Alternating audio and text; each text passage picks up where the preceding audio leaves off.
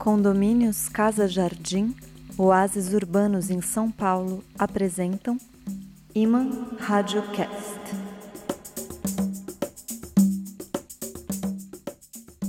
Alô, Rádio Festivas, alô, Rádio Foliões. É a véspera do reinado de Momo, dos festejos de Baco, neste ano da graça de 2022. E a graça, a alegria, o riso, o humor, o cômico são o nosso lema, o nosso tema e o nosso poema neste 12 episódio deste Peralta Podcast do Prazer.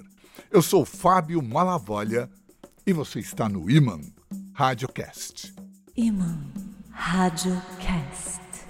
É carnaval, é hora de falar de Oswald Andrade, poeta e autor de manifestos dado a estrepulias, agora centenário e debatidíssimo, adorável para uns, abominável para outros, autor de um micro micro poema de somente duas palavras: amor, humor.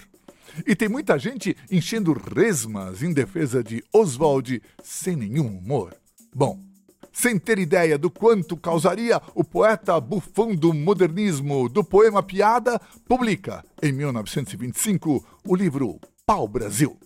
Parênteses aqui, para dizer que esse deveria ser o nome da nossa moeda. Um pau, dez pau, cem pau, já consagrado pela população, pelo povo. Fecha o parênteses. Volto ao livro, onde Oswald exalta o carnaval, a natureza tropical, a geleia geral. Entre os versos dedicados ao Ziriguidum anual, tem um que começa com o grito usado outrora para saudar Bacô. Evoé! Evoé! Evoé! Evoé! Evoé! Evoé! Evoé! Evoé, protetora do carnaval em Botafogo, mãe do rancho vitorioso nas pugnas de Momo, auxiliadora dos artísticos trabalhos do barracão, patrona do livro de ouro. Protege nosso querido artista, Pedrinho, como chamamos na intimidade, para que o brilhante cortejo que vamos sobremeter à apreciação do culto povo carioca e da imprensa brasileira, acérrima defensora da verdade e da razão, seja o mais luxuoso, novo e original, e tenha o veredictum unânime no grande prélio que dentro de poucas horas se travará entre as hostes aguerridas do riso e da loucura.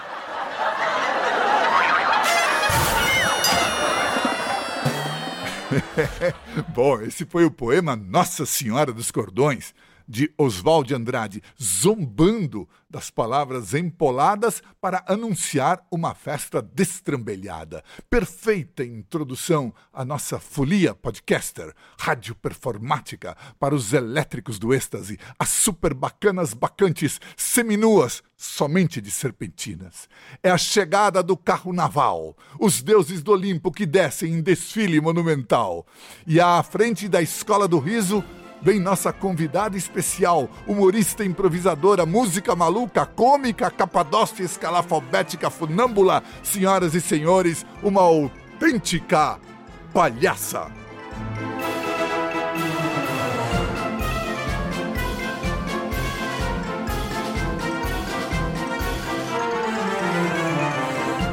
Então, radioamantes, então, princesas do dial, vocês ligados no éter, elétricos do éter, este podcast, este Iman Radiocast, está sendo gravado nas vésperas do Carnaval de 2022. E quando falamos em Carnaval, falamos do reino do rei Momo, da alegria.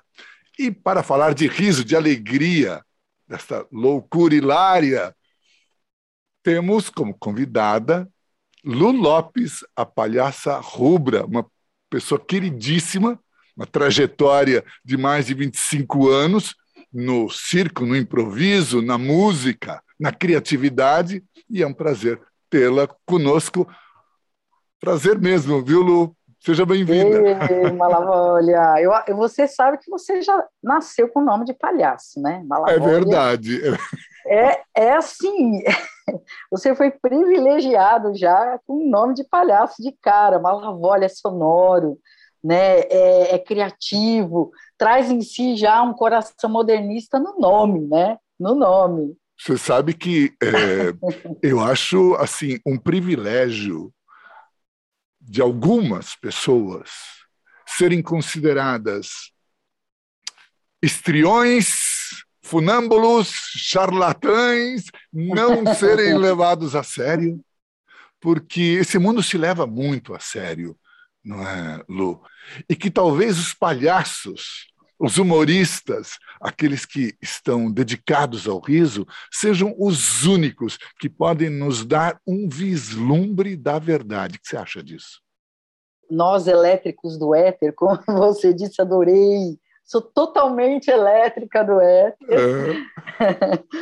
eu, eu acho que não é a verdade, mas é, é, a gente, com o nosso pilar da comicidade muito ativo e integrado com os outros pilares complementares de existência, a gente ganha uma dimensão, é quase como eu brinco, que é quase como se a gente virasse de ponto a asterisco, né, virou um asterisco, porque a comicidade traz um 5, 6, 10G, 10D né, na alma.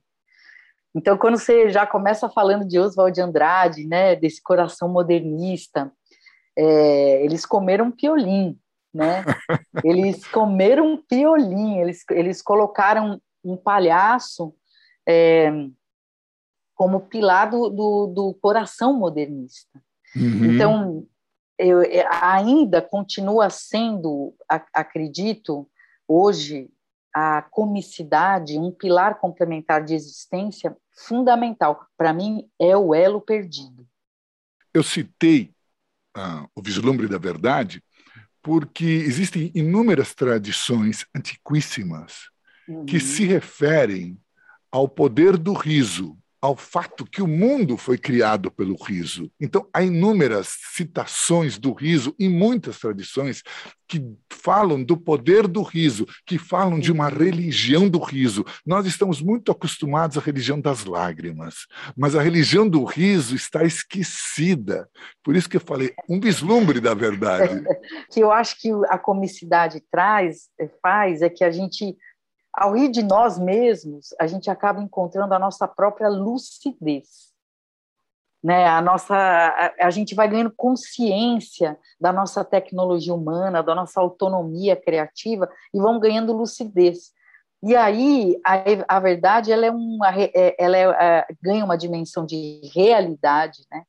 E por efeito, né? Como consequência de uma presença afetiva lúcida cômica, poética, musical, matemática, biológica, né? é que quando eu me referia a essa palavra, essa palavra realmente é, é uhum. uma palavra complicada. Claro, estamos no mundo da pós-verdade, então quando alguém fala verdade, todo mundo se arrepia. Mas você falou uma coisa que tem a ver com essa verdade ancestral, a verdade dos indígenas, a verdade dos povos tradicionais, quando você falou não se levar a sério. Isso é um segredo, mas que não é compartilhado por muita gente, porque, infelizmente, nesse mundo, o que se nota é um monte de gente que se leva, nossa, se leva terrivelmente a sério, vou salvar o mundo, e por aí adiante, quando, na verdade, se você olha bem, nós somos tão frágeis, tão temporários, não é, Lu? Como é que podemos nos levar a sério? Como é que isso acontece? Como é que a gente esqueceu de rir de nós mesmos? Pois é, as coisas. Eu, eu, eu, eu, eu, eu me considero, assim, eu e alguns amigos ao redor, os cientistas da arte, né? Então, uhum. a, gente, a gente vai vivendo em estado de pesquisa, né? em estado de presença afetiva, onde a gente, que para mim é o elo perdido junto com a comicidade, é, é a, a nossa presença afetiva, porque a gente se desloca dos nossos impulsos mais espontâneos, puros, né? Essa pureza da existência, que a gente não é ingênuo, a gente vai ficando adulto, a gente perde a ingenuidade, vai ganhando um, um Sérgio Malandro, um glu-glu é, né? Eu acho que é uma sagacidade, né? Mas a gente é possível manter um coração puro, né? Então, quando a gente está nessa presença afetiva, observando em estado de pesquisa, a gente vai existindo via sincronicidade. Conforme as coisas vão aparecendo, a gente vai reconhecendo e construindo uma realidade, né? Um dia a dia, vai reconhecendo os projetos, né? Vai reconhecendo quem faz parte do projeto. E, e o que a gente aprendeu no, no processo de escolarização é o contrário. A gente, a gente assimilava as coisas de fora para dentro, um conteúdo dentro da escola, ó, desde que a gente entra até a facu, né?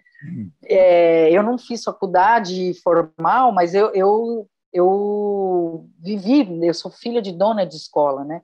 Então, a gente fez o exercício de receber um conteúdo, receber estímulos e replicar, né? E aí a gente é avaliado de 1 a 10 e a partir daí a gente é qualificado. Então, a gente não tem um exercício é, de descobrir os próprios projetos, de ter uma autonomia criativa. Então, a gente corre atrás das estruturas e vai perdendo espontaneidade e conexão real. Claro que o humor some. Então, esse boom da comédia, das modalidades cômicas, já vem mostrar para a gente que a comédia é, tem que, a gente tem que levar ela a sério no sentido de ativar o pilar dela dentro da gente, porque todos nós nascemos cômicos, todos. E eu queria te dizer que esse, esse dom com o qual viemos ao mundo, e que a maioria, infelizmente, acaba esquecendo, tem a ver com o sentido etimológico da palavra graça. Então, a bênção divina é, se transforma numa graça e você é, se torna engraçado. É muito curiosa uhum. essa aproximação etimológica, não é, Lu Lopes?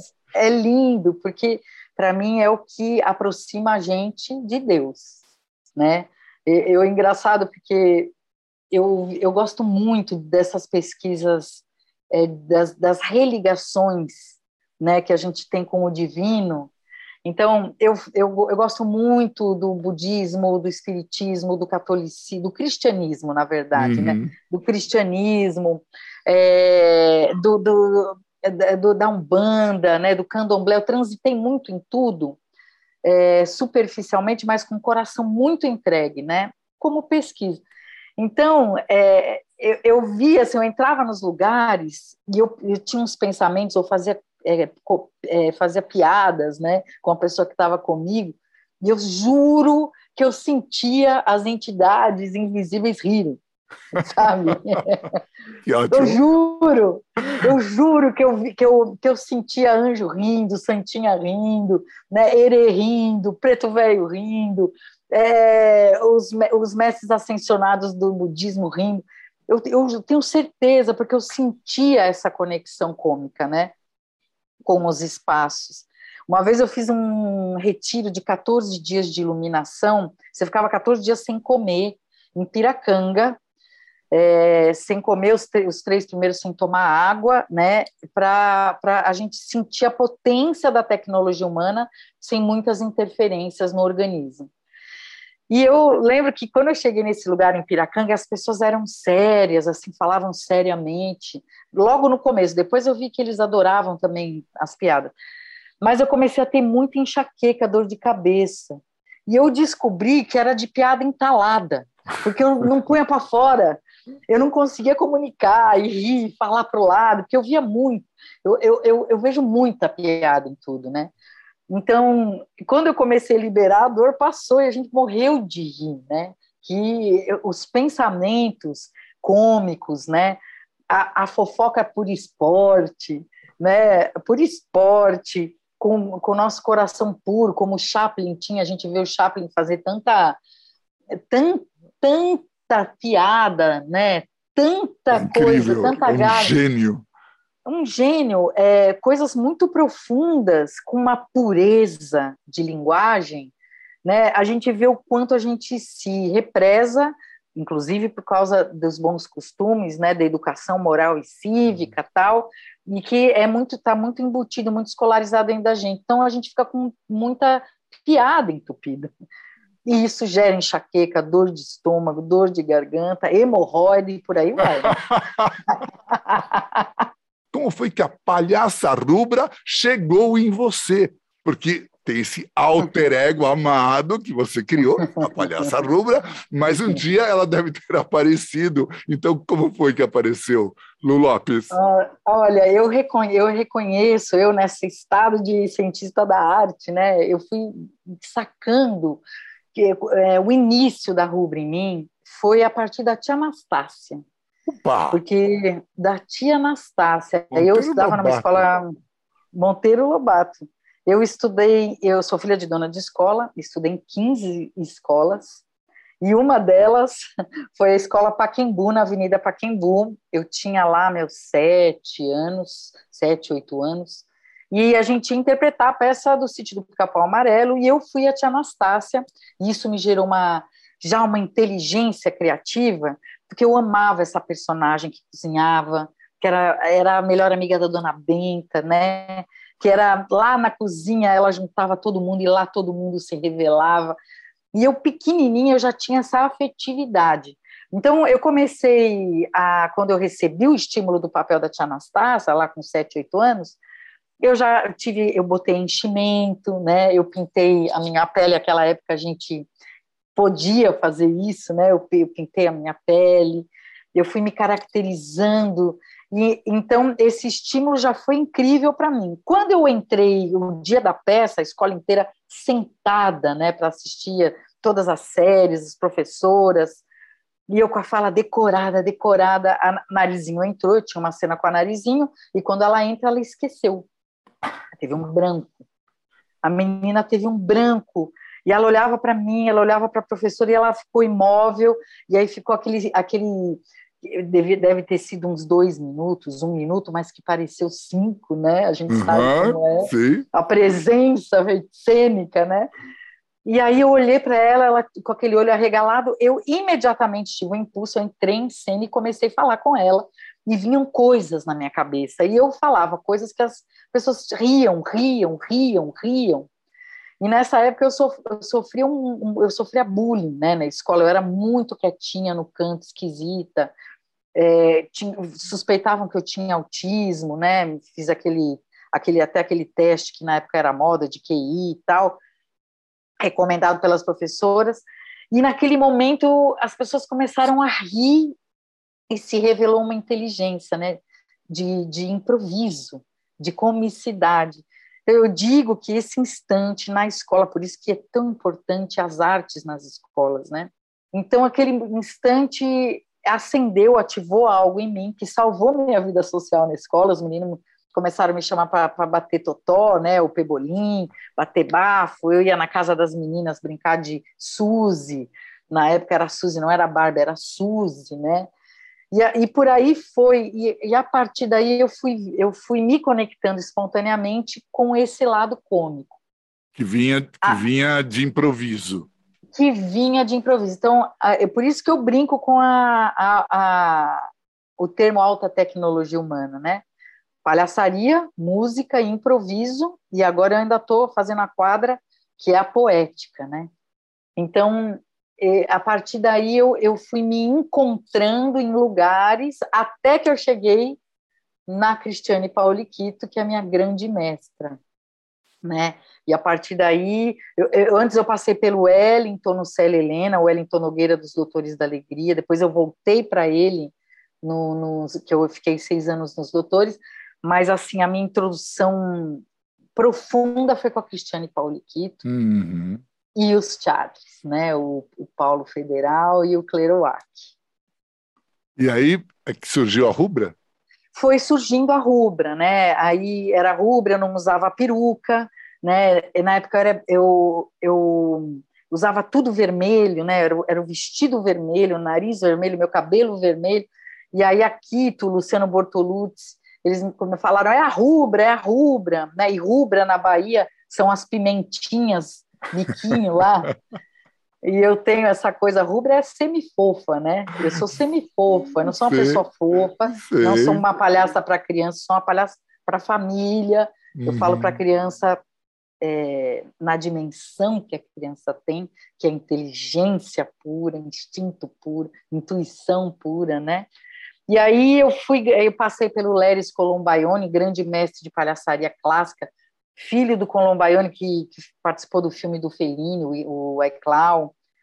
É, fui, fui lá, eu ganhei uma dimensão mais física, aprendi as cascatas, né? Então, nos Doutores da Alegria, eu caía nos hospitais, eu caía para trás, caía na bateria. Aí eu ganhei a peruca, né? Porque eu era uma palhaça bonitinha, então os, eu não podia arriscar muito com os homens, com as mulheres, com porque eu ficava bonita, né? E aí passava por um canal que eu não queria acessar, que eu queria acessar de maneira poética, simpática. Então a peruca me deu essa liberdade, né? Porque eu fiquei esquisita, escalafobética. Então a, eu, a rubra ela vai ganhando dimensões, né? Agora eu estou na fase de tirar a maquiagem e ficar com a peruca e o nariz, né? Estou nessa descoberta nova. Como é que é a rubra sem maquiagem, só com um batonzinho e um, né? E um vermelhinho aqui, olhe lá. Então eu tô, eu, a rubra eu sinto que ela, ela é uma, uma professora para mim, né? de uma criação poética também que você foi montando ao longo dos anos. Né? Mont, nem montando, foi se, se apresentando, não é isso? se revelando, né? Se revelando. Porque eu acredito na obra como, é, como algo que ela já está para a gente, no inconsciente, né? que eu brinco de chamar de drive portátil e particular. Uhum. Então, esse nosso drive, eles ficam holografados memórias que nos significativas, imagens, sonoridades, e a gente não acessa, porque o nosso exercício é ir para fora, é ir para o papel, é terceirizar a nossa sabedoria. Né? E a gente tem uma sabedoria invisível que a gente não acessa. Então, as obras, elas já estão aqui. Então, se a gente se concentra, faz ali um acesso ao nosso drive portátil e dá download com um sulfite, com intenção, a intenção é alta tecnologia humana, a intenção, você dá a intenção de poema, desce poema. Você vai lá, tipo Chico Xavier, você vai lá se autopsicografa, né? Aliás, autopsicografia é o nome de um poema famoso do Fernando Pessoa, e tanto o Fernando Pessoa quanto Nossa. outra grande poeta portuguesa, que é a Sofia de Mello Breiner Andressen, costumavam dizer a mesma palavra quando se referiam à criação poética, eles diziam uma frase, me aconteceu um poema. Eles não diziam eu escrevi um poema, me aconteceu um poema trombei com ele. Aconteceu-me um poema, é. porque olha só que lindo que a gente eu, eu tenho percebido. A gente acessa esse nosso drive portátil, né? E, e, e, as obras todas, na verdade, elas são obras coletivas. Mesmo que eu baixei para o mundo em forma de poema, ou de canção, ou de livro, ela é de todos nós, porque o nosso iCloud aqui, nosso drive portátil, ele está o tempo inteiro em modo Wi-Fi, conectando o iCloud, que é o grande inconsciente coletivo. Então, é, às vezes, eu lembro da, da, história da Marisa Monte com o Rubi. Sabe o cantor Rubi? Que eu me conheço pessoalmente. Oh, eu amo ele. Ele, eu sou muito fã dele. E na, na época que ele ia lançar o Infinito Portátil dele, a Marisa Monte lançou antes o Infinito Particular.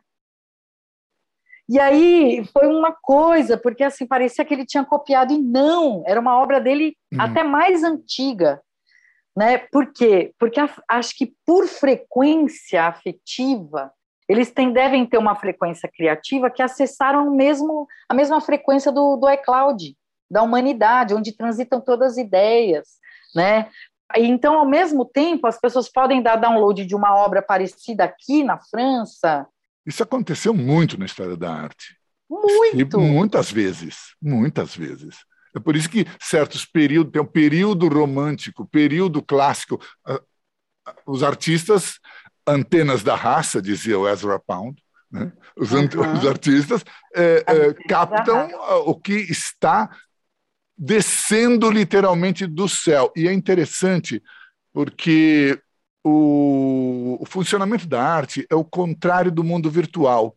Aqui tudo é desmaterializado, tudo se torna virtual. Hum. Mas a arte faz o contrário, ela materializa. Ela pega hum. algo que não está corporificado e lhe dá corpo, lhe dá palavra, lhe dá gesto, lhe dá riso, dá corpo, corporifica, encarna. Como diria Tiririca, é lindo. Isso é lindo. E, e, e, o que, e, e, o que eu acho mais lindo, né? É que você vê, é, a gente materializa e, e, o artista vive com questões materiais, né? Porque, porque é, é, um, é um processo espontâneo de doação, né? Que ainda não é valorizado pela civilização, é, pelo menos nesse período nosso, assim, né? É, já não foi. é valorizado, já foi, né? E não é, voltou a não ser valorizado. E a gente ainda tem uma coisa linda, a gente cria estruturas voláteis de brinquedo, né? Porque é, para mim é tudo brinquedo, é brinquedo. Então você vai assistir um espetáculo, o espetáculo é um brinquedo. Você vai ouvir um, uma obra num CD, no Spotify, é um brinquedo. Tudo é brinquedo e brincadeira. Agora, Lu, vem o grande período da brincadeira anual, que está se aproximando do carnaval, essa brincadeira onde os valores se invertem, é, herdeira das antigas saturnálias romanas, né? tudo muda, né? os, os escravos viravam senhores, os senhores viravam escravos, tudo, o mundo ficava de ponta cabeça, era esse o sentido maravilhoso, e é, é um momento em que podemos nos dar ao luxo, coletivamente, de não sermos sérios. Eu queria dizer uma coisa para vocês, radioamantes, audioamigas, que essa é Lu Lopes, a palhaça rubra, que, como vocês já devem ter notado, é uma pessoa com a qual a gente pode ficar conversando umas seis, sete, oito horas mais ou menos seguido. No mínimo. No mínimo, no mínimo. Então eu vou, eu vou, por enquanto, é, te agradecer demais, porque só o que você falou nessa pequena conversa já dá pano para uma manga muito comprida, um palhaço com uma manga que tem quatro metros de comprimento de cada lado. Que é uma, uma imagem engraçada. É, e é muito, é muito estimulante te ouvir, é muito, é muito gracioso ao mesmo tempo, e ao mesmo tempo é muito profundo que acho que isso é um segredo de conseguirmos ser profundos sem sermos pedantes, sem sermos empolados, mantendo a graça, a leveza. Isso é um presente. É, nos, nos autoajudando, não nos autoatrapalhando. Né? Quem se autoajuda não se autoatrapalha. Então, eu vou, vou, me finalizar, me despedir de você, Palhaço Malavolha. Você está sendo batizado, hein? O Palhaço Muito Malavolha. Bem. É, aceito com muita honra. É, dizendo, assim, que eu encontrar pessoas como você e provavelmente como seus ouvintes que atra são atraídos por frequência, por magnitude, né? A gente lembrar que o carnaval, né? O carnaval ele pode ser um estado é, o ano inteiro, a vida inteira que se a gente começar a ativar os nossos pilares da comicidade, pilar complementar de existência, e existe, todos nós somos cômicos, músicos, poetas, matemáticos e por aí, cientistas, né? É só a gente ativar, né? Lembrar que o biscoito fino de Oswald de Andrade somos nós, em presença afetiva, nos atualizando instantaneamente no imediato. É alta tecnologia humana. Então, o carnaval aí, né, o agraciamento, ele é eterno. Ah, muito lindo, muito lindo. Então, minha querida Lu, eu desejo para você que o riso te acompanhe para sempre. E Amém. agradecer demais essa nossa conversa, te mandar um beijo e até a próxima vez, espero. Até já e é nóis.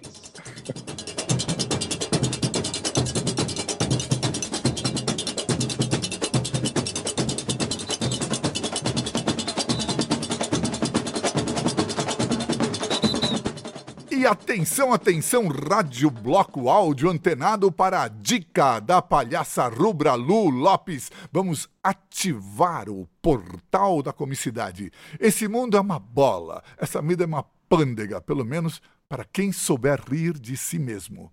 E o amor é a alegria, como no lema da nossa espaçonave radioperformática.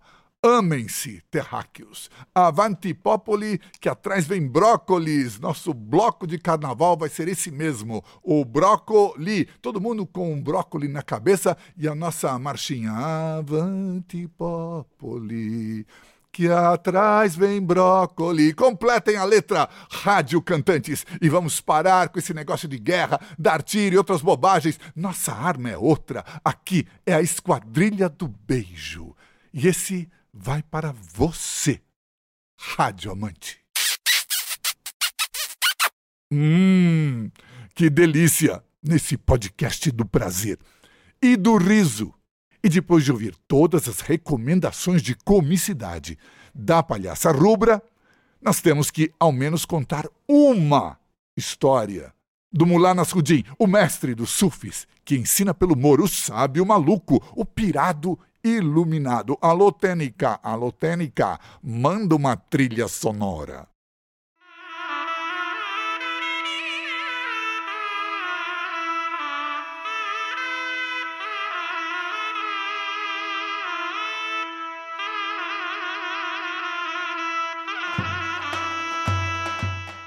Certo dia, numa estrada, o Mullah Nasruddin topou com uma tropa de soldados, cujo comandante era conhecido, um homem importante, cheio de medalhinhas. Ele reconheceu Nasruddin e exclamou: Que encontro auspicioso! Você, o sábio Mullah, e eu, um grande conquistador. E todos os grandes conquistadores do passado tinham títulos honrosos com a palavra Deus. Por exemplo, Átila, o flagelo de Deus. Outros foram chamados de abençoado de Deus ou de guiado por Deus. Você, mulá, homem inspirado, não quer criar um título desses para mim? Deus me livre, respondeu Mulá.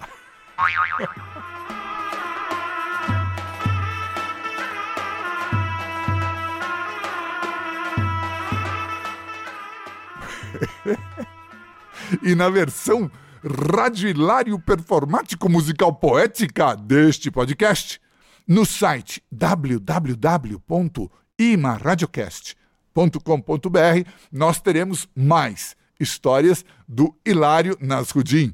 Claro, ele combina com o carnaval, além de flashes dessa conversa com a Lu Lopes, o poeta Manuel Bandeira, num bacanal, Assis Valente, de camisa listrada, saindo por aí, a vaca das divinas tetas, que derrama o leite bom em nós, e ainda vamos encontrar os reis do riso. O Iman Radiocast sempre entra online com duas versões. Esta, que você está ouvindo, para as plataformas de streaming, onde nós estamos, no Spotify, Anchor, Deezer, Google Podcast, Amazon Podcast, centrada numa entrevista com gente generosa, com entes inteligentes, com craques criativos. E a outra, a do site A Carnavalesca Lascada da Pedra. Vão lá ouvir áudio animados, aquecer os tamborins.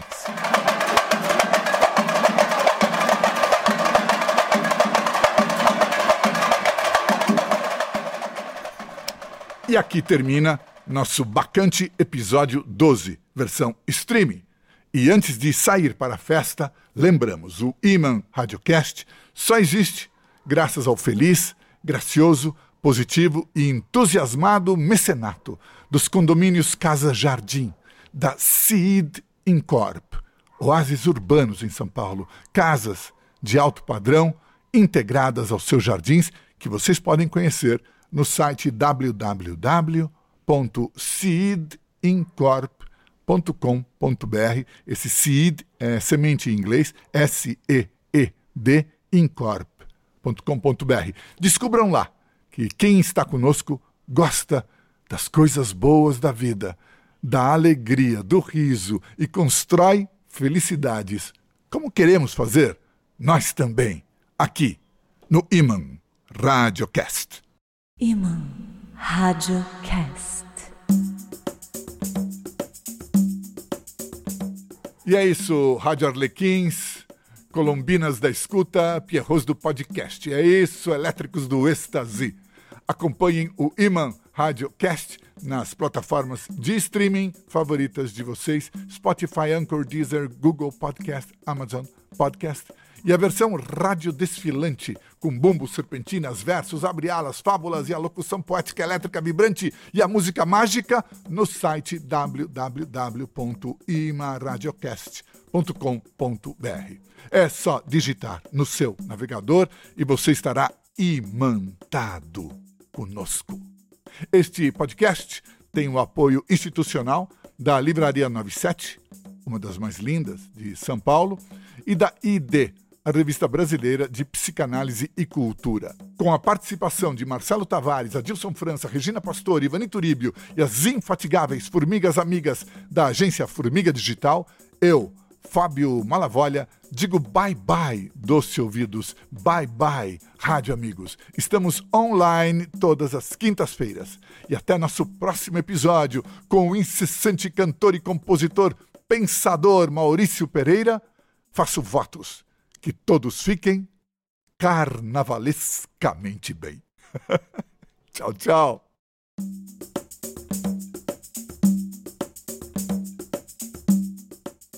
Condomínios Casa Jardim, oásis urbanos em São Paulo, apresentaram Iman Radiocast.